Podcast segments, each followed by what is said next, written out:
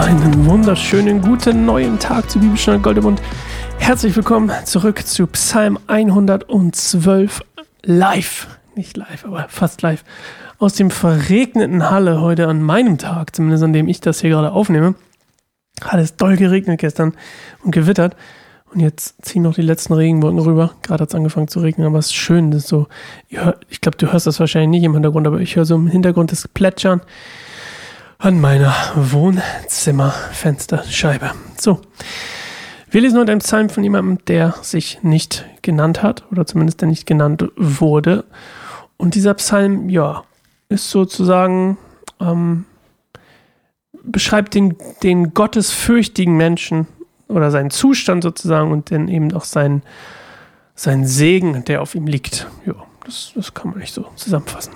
Und bevor wir damit loslegen, möchte noch kurz beten, dann kurz zur Ruhe kommen und dann machen wir uns bereit für Gottes Wort. Also, Jesus, danke, dass du deinen Segen schenkst für, ja, ich verstehe manchmal gar nicht, warum du Segen schenkst, wie du Segen schenkst und wie das so abläuft, aber ich bin dir dankbar, dass du es tust und dass es auch spürbar ist, zumindest ähm, für mich spürbar ist, dass du Segen schenkst in gewissen Situationen, auch Gelingen schenkst in gewissen Situationen, Belehrung und all diese Sachen, die uns gut tun, die uns helfen, ähm, ja, dir besser nachzufolgen. Jesus, danke, dass du das tust. Danke, dass du mit uns unterwegs bist.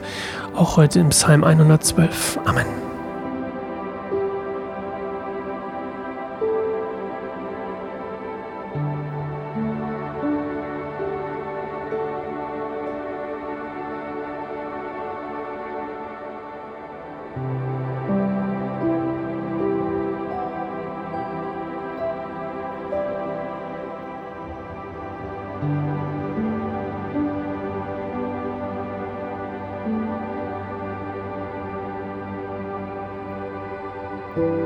Halleluja. Glücklich ist der Mensch, der Ehrfurcht hat vor dem Herrn.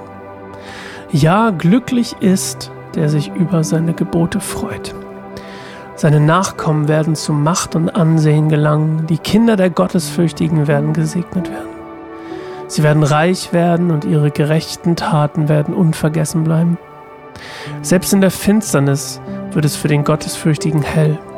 Er ist gnädig, barmherzig und gerecht. Gut hat es, wer großzügig ist und gerne leid und in allen seinen Geschäften ehrlich ist. Auf ewig wird er niemals taumeln, an einen so gerechten Menschen wird man sich immer erinnern. Er fürchtet sich nicht vor schlechter Nachricht, sondern vertraut fest darauf, dass der Herr für ihn sorgt. Zuversichtlich ist er und furchtlos, denn er wird über seine Gegner triumphieren. Großzügig gibt er dem, der in Not ist. Seine gerechten Taten bleiben unvergessen. Er wird zu großem Ansehen kommen. Der Gottlose wird es sehen und sich ärgern. Knirschen wird er mit seinen Zähnen vor Zorn. Denn was die Gottlosen hoffen, das vergeht. Ich habe ja manchmal das Gefühl, ich war heute, ähm, ich äh, mache manchmal so Kurzpredigten in einer, ähm, in so einer, ja, Einrichtung und die machen eine Mittagsandacht. Und ich habe heute darüber gepredigt, dass es ähm, zum Hoffen braucht es auch, sich der Gefahr auszusetzen enttäuscht zu werden. Und ich fand diesen letzten Satz und andersrum genauso, um, um ähm, wenn, wenn ich der Enttäuschung entgehen will, dann entgehe ich auch der Hoffnung, wenn man so will.